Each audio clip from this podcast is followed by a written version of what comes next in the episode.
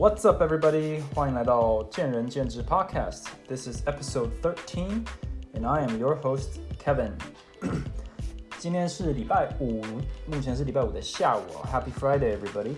呃，原本今天今天早上起来，台北天气是还还不错，好像应该是大太阳吧。呃，结果准备要开启美好的一天，下午就来一个神大的午后雷阵雨哦。雷到我就决定不出门了，然后我就开始打扫家里，然后打扫到差不多要俩工的时候，我就打开我自己上一集的 podcast，啊，听了一下，然后我的我就把思绪接起来，就是有想到说好像还有，其实当然有很多东西可以讲啊，但是关于 money 的这个东西好像还有不少可以聊，所以我这一集当然会延续这一个主题。那同时。嗯，我觉得还蛮棒的，也谢谢大家的部分，就是我的 IG Talks with Kevin 呢，呃，留言有增加，那留言增加很多都是，还有私讯增加，就是在直接表达说他们觉得这个 Podcast 可以更好的地方，还有就是对于任何一集的想法，那这个老实说对我有非常直接和实质的帮助。你们的留言或者你们的疑问，基本上都是呃直接带给我。想要讲的东西，或者是嗯觉得可以讲的东西，就给我一些灵感嘛。那我觉得这是很棒的互动的方式。那身为布洛克这么久，我是非常热衷于跟跟大家互动，然后呃了解你们是如何接收或消化或使用我提供的资讯。所以呃希望这部分可以越来越好。那如果你想要支持这个频道的话呢，嗯。我大部分的听众似乎都是来自于 Apple Podcast，所以请 Apple Podcast 大家呃去帮我去 iTunes 上面按个五颗星，然后能够留个言，呃也也好，应该说不是也好，非常鼓励大家这样做，因为至少在我有限的 Podcast 理解内，这个是帮助频道被更多人看到的的最直接的方法。那如果你是在 Spotify 上面听的话呢，那也帮我按一个 Follow 追踪，然后可以更呃及时的。的得知我更新的的消息，这样子。那如果任何其他平台，那也请用你所能的方式去支持一下，谢谢大家。呃，我想一下，在我开始之前，还有什么东西想要稍微闲聊一下的？我如果想到再再说好了。上一集的收尾基本上就在讲钱嘛。那这一集的话，我想要再把资金跟股权多聊一下，然后我会讲到。时间许可的话，我应该会讲到 business model，也就是你的商业模式，还有我对于所谓专业分工的看法。那这个是 specifically 对于健身产业，我觉得一个很重要的议题，但是迟迟没有人能够破解。那也是我觉得一个很大的机会，在这个产业里面，或者是必须讨论的东西。Anyways，呃，在开始再谈资金之前哦。我想要强调一下，就是，呃，如果你觉得我讲的东西很有道理，那我觉得非常谢谢。但是有一个很重要的点，就是不管我的东西讲的再怎么合情合理、跟逻辑清楚，或者是说服你了，都请不要相信它。呃，不要相信的意思是，都请不要把它当做是真理。啊，不只是我了，就算是畅销书的作者，我也会。呃，你们吸收资讯的方法都要有所保留，因为举举例来说，我就是样本一，哦，我今天谈资金的募集好了，或者我谈股权的分配，我个人实际上获得的 experience，其实一顶多两次，好，所以。你们必须深思说，今天就算我讲的非常的合情合理，也非常认同，那我的实战经验基本上只有这样子。那我为什么讲可以讲这么多呢？或者呃有自信的去去侃侃而谈呢？呃，当然我也花很多时间去收集其他人的资讯，但这个可能是其他人这些连续创业家、这些前辈、这些国际有有名的人的经验。但他们的经验来源也是什么二手、三手这样转手跟其他人学，所以我们都在识人雅会。那我觉得这没有不好，但是我们必须知道，呃，资讯的收集、还有资讯的消化、资讯的运用，基本上就是一个 best bet，就是最最有可能帮助你的，或几率最高的，但它不是绝对的。今天我提供的资金的意见或者是看法，老实说，呃，当然比你自己乱来乱做、毫无根据的做。呃，可以帮助你成功的机会是比较高的，但是也有一部分的机会是你自己乱搞，也会搞出比我的建议还要棒非常多倍的一间公司。就是我们不能排除这个几率嘛，所以当然我们做任何事情，我们就是 probability，我们希望我们给予自己最好的 chance of success。那我觉得这个是一个很棒的呃事情，所以。呃，我也愿意分享，那我也应该分享，那大家也应该考虑，呃，思考过这些观点，但是绝对不要把它当成真理，呃，不管是资金还是股权，or anything I talk about，那呃，我觉得这有必要强调，甚至是再三强调，因为呃，我觉得在现在这个时代，网红时代，呃。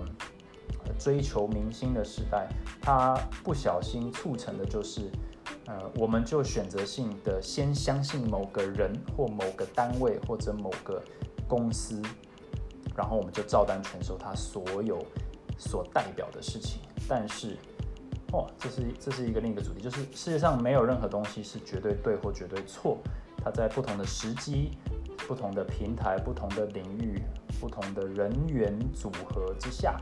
都有它好或坏的地方，所以，但是，呃，人都不喜欢浪费太多力气去思考或者是消化，所以我们通常会比较容易把自己依附在一个一个品牌上面。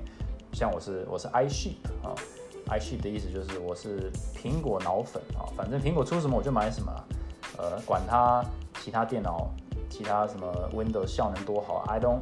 你知道我不想要去思考这个事情，所以 Apple 出什么我就买什么。我需要买电脑我就买 Apple，我需要需要换手机我就换下一个 iPhone。其实就那么简单，因为它让我人生单纯。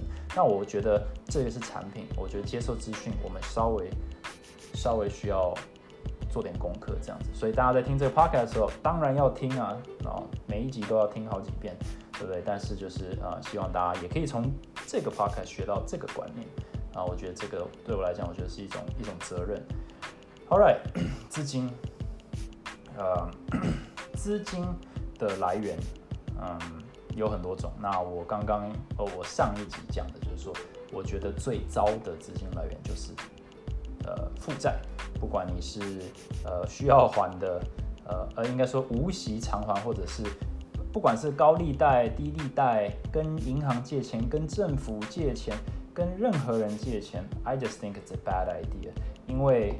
借贷这东西，它是有时间的的枷锁在你身上，它不是属于你的，那就就有呃就有很大的风险，因为你没办法控制出出量，你的你收入是有变动的，你赚钱的速度，你公司的成长速度，这些都是会有浮动的。哦，你的 variable cost，你的浮动成本也是会浮动，但是。它至少跟着你的成本浮动，但是你的 fixed cost，你每个月都得偿还的钱，这个是非常真实的。每个每每个月，呃的五号就会出现在你门口，就是 Hello，我不管你上个月做的如何，不管你人生中发生了什么事，我不管现在有没有武汉肺炎，呃，就是请把利息给我。那这个对于很多小公司来讲，可能是一个极大的的 pressure。那 pressure makes pressure causes mistakes。对不对？那如果你不是一个抗压够强的人，甚至抗压够强的团队，面对这种呃每个月都追着你跑的这个压力，有时候你会做出很多不明不明智或不是最好的短期呃自救的一些方案。对，被逼急了，狗急跳墙，大家都会做一些奇怪的决定。那我们想要尽可能的避免这种压力嘛？对，当然有时候就是没办法。假设你就是有。Amazing idea，苦于没钱啊，就是这种非常呃独特少见的状况。就是我有一个呃可以拯救世界，但是或者是创新，然后打败市场上所有产品的一个 idea，只有我能够做到，但是我就是没钱，我必须去借。Fine，那这个就是你的信念值多少钱的一个问题。那我觉得 OK，呃，就是每个人生有自己需要去闯的。的时刻，那就去做吧。但是我总是觉得说，有没有呃退而求其次，或者是有没有考虑过其他选项呢？那我之前有听过一个创业讲座，他我忘了他是怎么分了，但是他就是说，呃，你的资金来源啊，最直接的或者最安全的应该是从家人。哦，那如果你没有富爸爸，呃，或者是有钱亲戚，好，那可能这不是一个选项。OK，那你有没有朋友？哦，假设你的社经地位，或者是你的朋友圈，或者你的朋友之间的关系是有足够的信任跟呃。呃，资什么资金的话，就大家还算是算是都有一些一些一些存款，或者是都有一些闲杂的钱的。那是否从那边来？呃，我我个人是觉得跟朋友谈钱是是是有点尴尬哦，因为伤感情嘛。上一集讲谈钱伤感情，但是相对于跟银行谈钱，我觉得还是蛮有蛮有人情味的。所以也许可以考虑那边。我记得我当初要从美国回来，呃，创业的时候，那些烂朋友没有一个愿意投资我的。当然我也是半开玩笑，我说，哎，你们，你知道我要去开个健身房哦，那你要不要每个人给我五千美金？然后，呃，然后我我钱是算乱随便讲，但是哎，然后呢，我就呃，如果有盈余啊，就这样这样这样这样。然后没有人理我。当然了，对他，老实说，对他们来讲。That's the that's the right choice，对不对？你从各个观点来讲，他们也不知道我布洛克到底在干嘛，对不对？他们也不知道台湾的市场在干嘛，他们更不知道前进要干嘛，所以把钱给我根本就是神经嘛。所以他们都很聪明，所以他们才是我的朋友。好，那还有这有点离题了，但是就是你可以找朋友试看看了，you can you can try。呃，还有就是呃，健身产业里面很多都是教练嘛，那教练的话有一个。你要说是傻瓜或天使好了，就是无限无限期支持你的学生。那这些学生里面很多都是呃社经地位很高的，对不对？那也许你就是一个值得投资的年轻人。那我觉得很多的金主的来源，我上一集听到金主可能都是这个管道出现的，对不对？他跟你上课，他跟你上课上了三年、五年、十年，他觉得年轻人有抱负，我非常支持，我们培养下一代的。的创业家，然后，呃，我知道你是个好人，我知道你认真，不会把我钱乱花。All right, let's do it。你需要多少？一百万、三百万、五百万，然后就投进去。那这个也是一个相对安全的，因为其实他们比较不会，呃，像纯金主那样，就是就是为了你的报酬率哈，他们比较是挺你这个人，他们想要帮你圆个梦，所以你当然他不会预期你或。呃，看衰你，但是他们可能得失心比较不会那么重，那我觉得这也是一个值得考虑的地方。那当然，假设你呃 turn out to be a terrible terrible 老板或 terrible business owner 的话，可能会伤害这一段呃这个 relationship。但是呃，我觉得投资失败或者创业失败，呃，大部分的 relationship 都会呃玉石俱焚。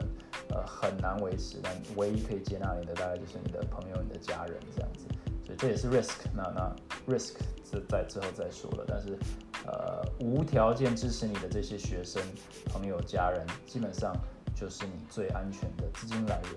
那当然，如果呃你能够自己哦，要养养养兵千日，就是自己存钱。如果你现在是嗯。教练，然后你很努力的存钱，然后，你现在的管道可能就是用时间换金钱，然后存了一笔钱，然后你愿意拿，愿意 bet on yourself，因为赌在你自己身上，我觉得这也是非常好的一件事情。我当时从美国回来，就是把我呃几乎了除了退休金以外都砸进去了。那我毫无迟疑的做这件事情，对自己有信心吗？呃，反正就是莽撞。也也可以这样想，对，但是你必须要这种破釜沉舟的决心，对。然后第二层就是那跟家人再补一些现金，或者跟朋友，或者是呃找你的学生之类，就是我会尽可能的避免会追着你跑的资金来源，呃，因为嗯未来我也会谈一下，就是可能有财务管理、时间管理的主题哈，我们会知道这个复利这个东西啊是威力还有它可怕的程度，应该是远高于。一般人的理解就是，呃，你就你就像房贷一样，就是哎，你你如果能够现金缴清，你所省下来的钱，并不是那些利息，而是复利。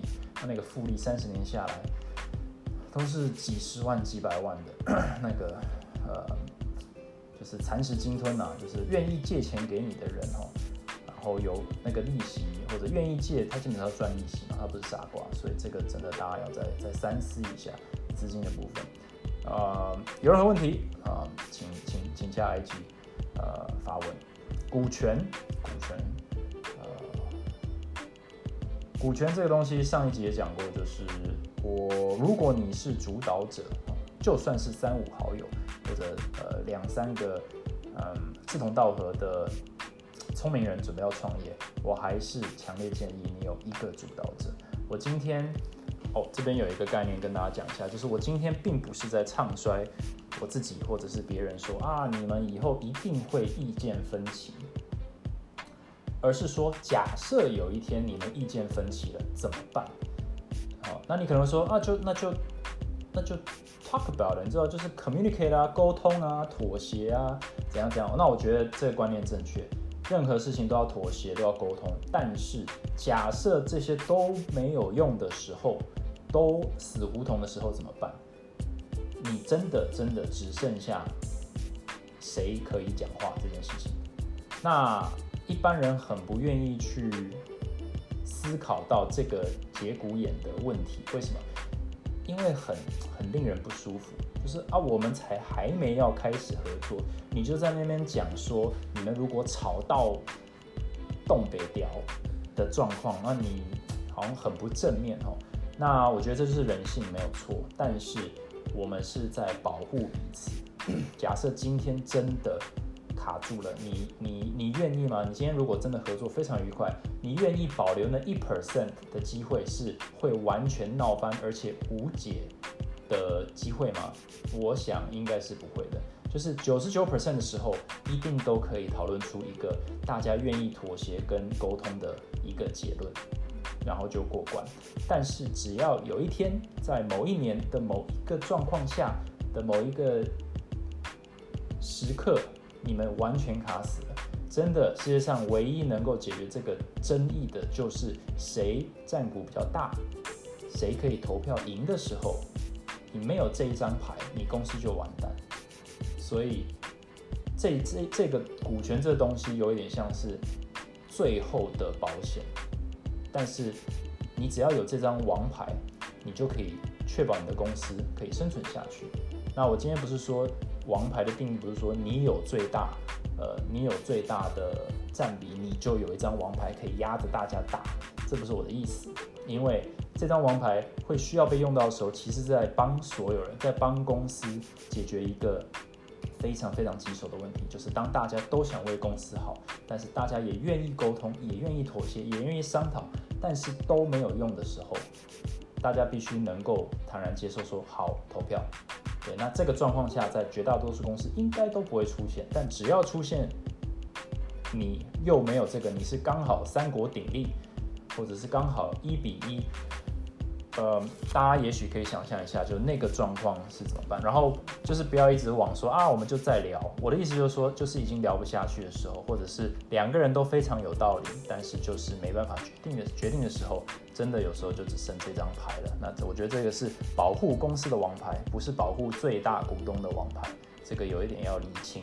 所以，如果你今天很有抱负、很有理想，然后你你也很尊重你的合伙人，你不一定是要抢着当最大股东或者最高占比，我不是这个意思，而是说你可能甚至会自自愿退下来说，呃，你拿五十一，我拿四十九，因为我不想要在未来我们两个人都很有抱负想法的时候杠上的时候，有一个意见上的分歧的时候，我会造成。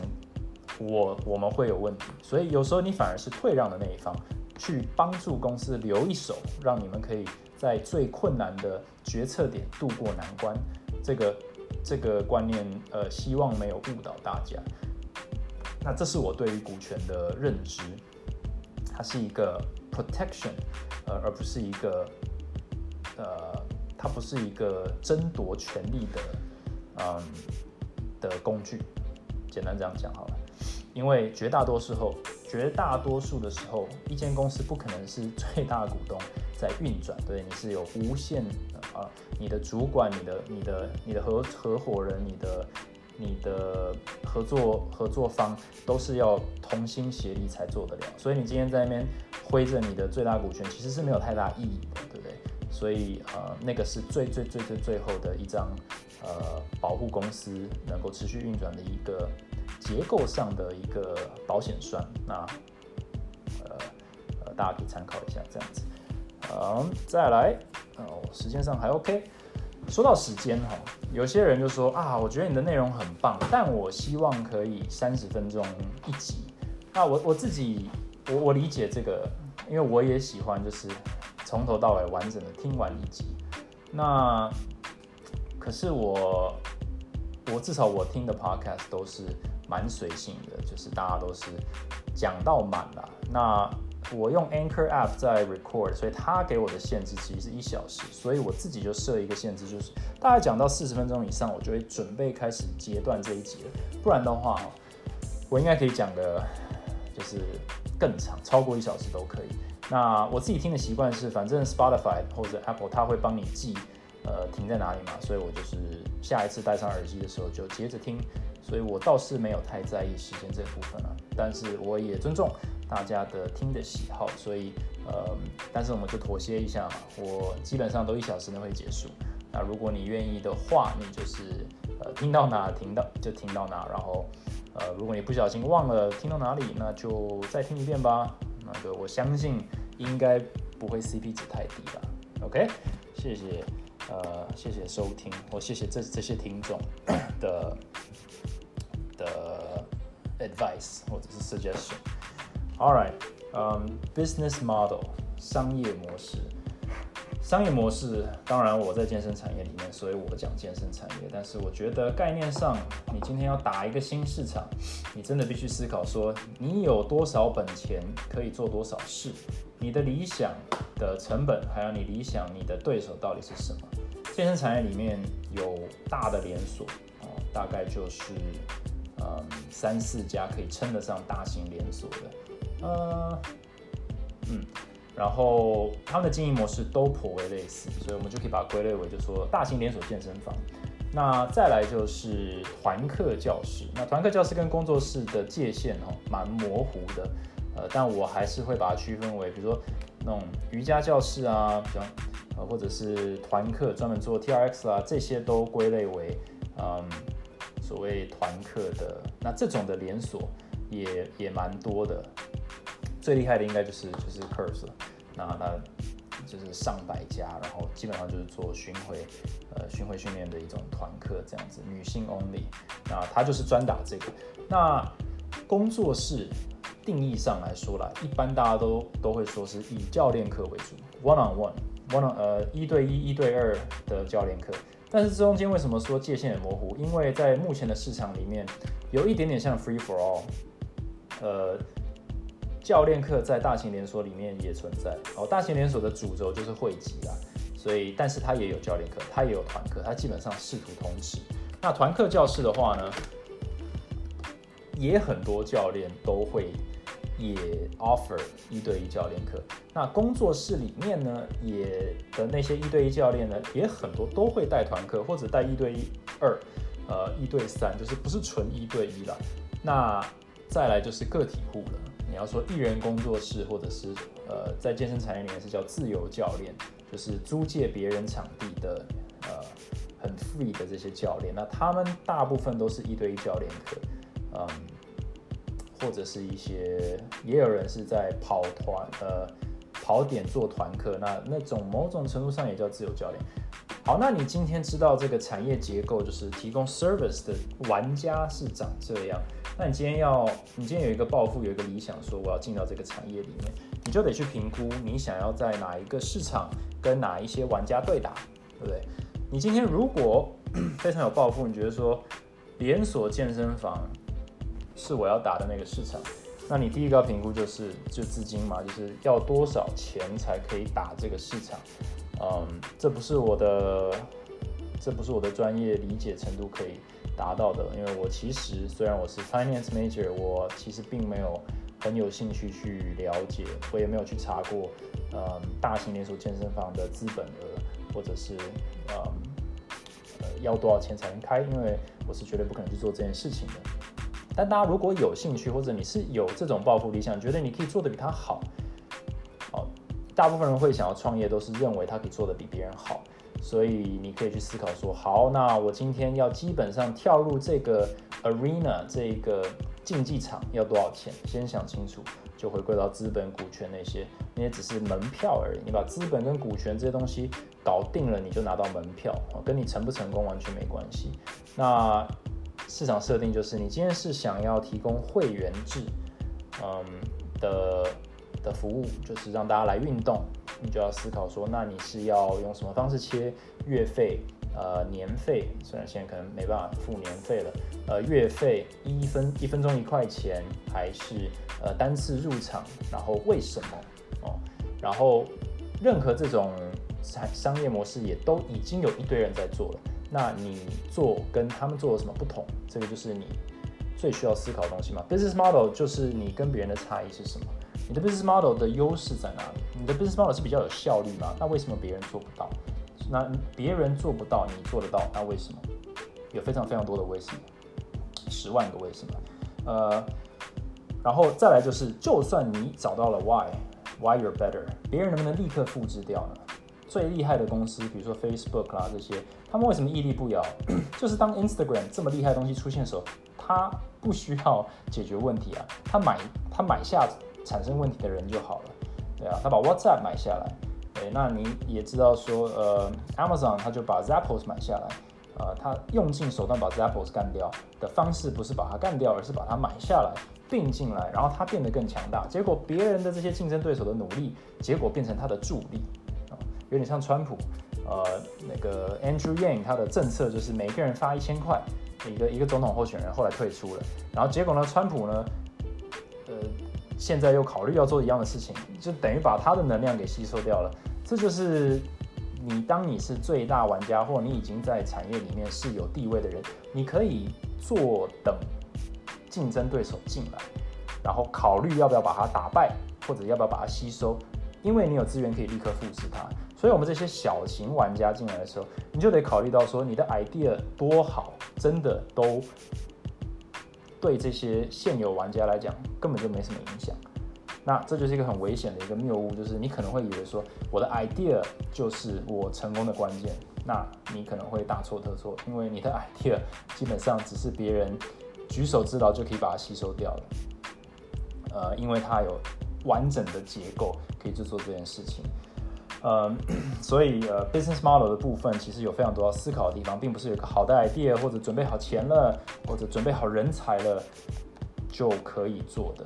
那刚刚是讲连锁嘛？那我讲连锁的意思就是很大资本的，他们有一些优势是你无可取代的，所以你可以选择进去跟他大干一场。呃，也许你真的很有钱，资本上亿，跟他拼一场，sure，呃，fair game。但是如果你不是的话，也许你会选择不要去那个战场嘛。呃，团课呢？那团课你要思考说，那团课的优势是什么？它为什么蓬勃发展？然后它有什么必要条件？对，那可能是它的，呃，它是哪一些客群最喜欢团课？它会出现在哪一些社经地位，或者是哪一些市场的位置？呃，我说所谓位置上是，比如说地域性啊。啊，这些相关性到底有多高？其实地域性、还有交通便利性、还有客群的 TA 这些东西，基本上呃，在任何的 business model 上都要考量嘛。只是说团课是不是更吃？也许呃，职业妇女，或者是呃呃，从就呃叫什么呃，stay at home moms，就是带小孩的这些呃父母，他们在家的时间是比较弹性的，或者是。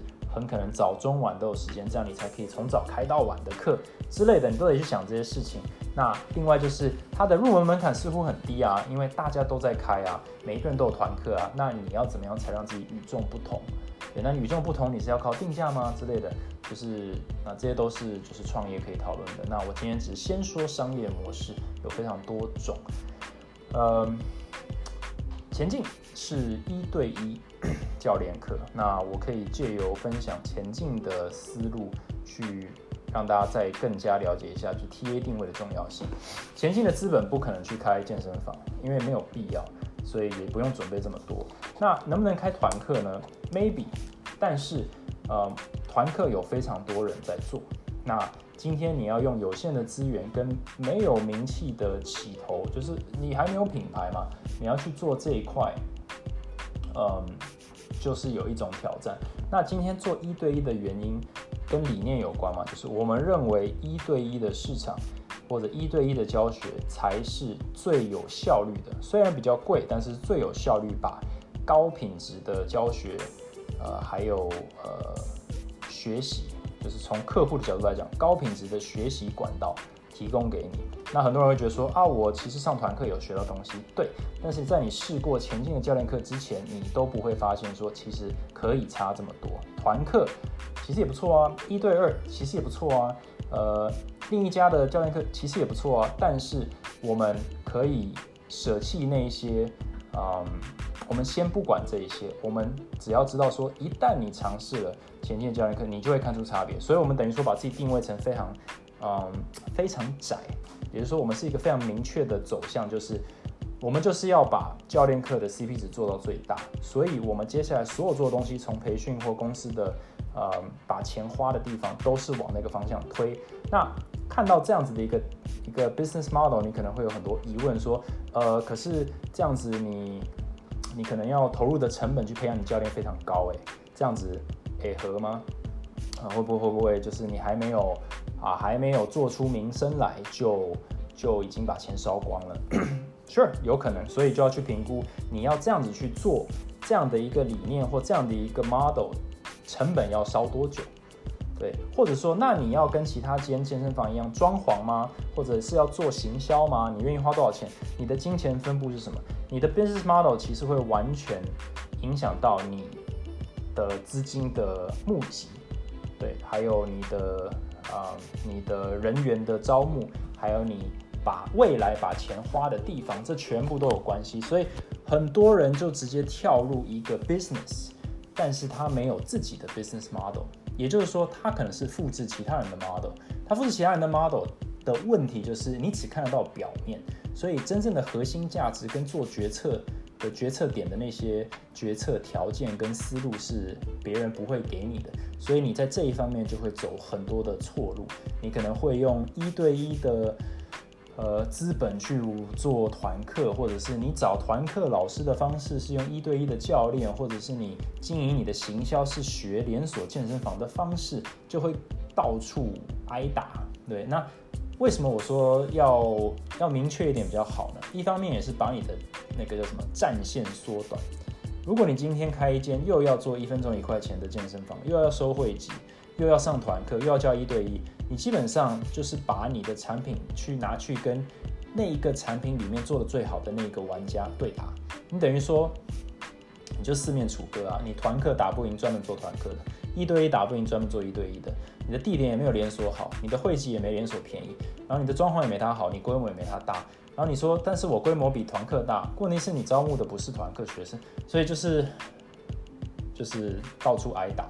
那我觉得这个是很多健身房或者工作室面临的一个小小问题。嗯，我不敢帮别人。讲问题或点出问题，所以我就说我我这是我自己想象出来的一个问题，那这是我自己在经营的时候我想要极力避免的东西。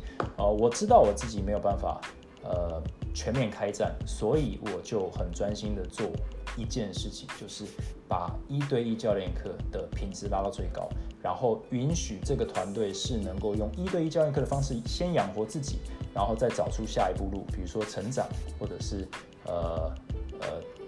有呃，比如说成就感，或者是升迁管道，或者是持续发展，就是在一个呃明确的核心价值的前提之下去做下一步，而不是为了有下一步而去呃随便的移动自己的 business model 或核心价值。我觉得这两种呃，第一种当然是我所相信的，但第二种应该是很多人都在做的。这也是为什么很多人他呃会越做越嗯越做越杂。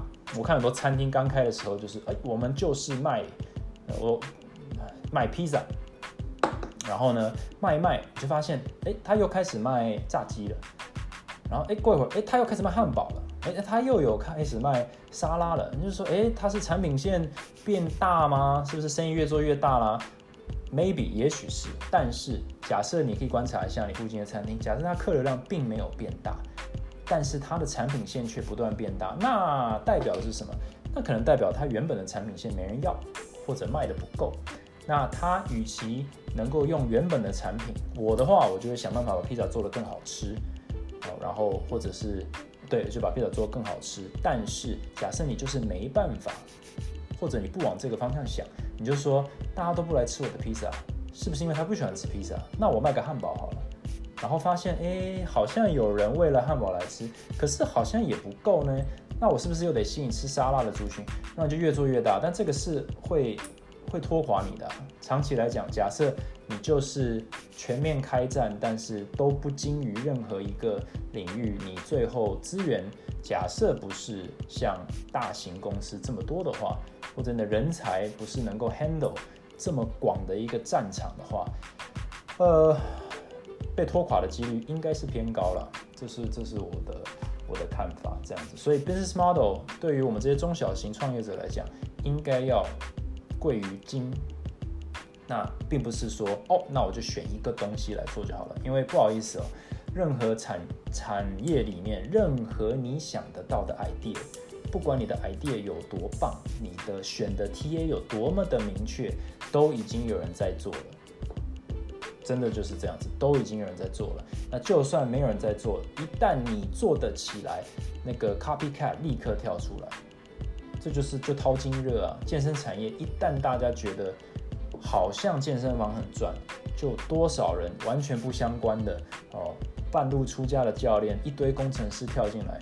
我不是在针对工程师，我只是说一堆很有能力的人马上跳进来。以前大家可能觉得是呃不读书的人才会去运动的一个产业里，然后那些投资者也通通从其他产业里大量灌钱进来，就好像好像很好做一样。